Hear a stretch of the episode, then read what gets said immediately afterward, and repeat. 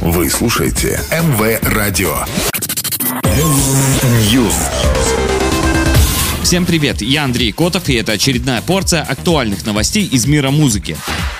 44-летний американский рэпер и дизайнер Кани Уэст, по словам его бывшей супруги Ким Кардашьян, заявил о своем желании закончить музыкальную карьеру и стать ее персональным стилистом. Кардашьян также подчеркнула, что в период их с Уэстом брака исполнитель оказал значительное влияние на ее стиль, а также показала несколько образов, выбранных бывшим супругом.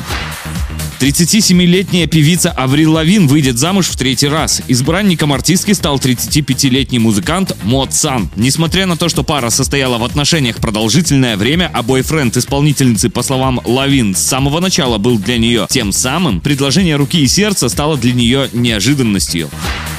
Британская рок-группа Pink Floyd выпустила новую песню впервые за 28 лет. Последний раз музыканты выпускали песню в 94-м. Название нового трека группы Hey Hey Rise Up. Вместе с композицией музыканты также выпустили клип, который разместили на YouTube.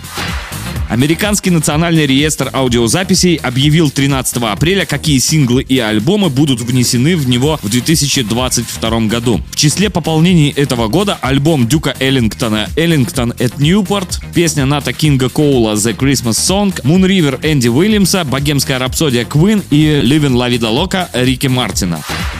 Пока все, до новой порции. News.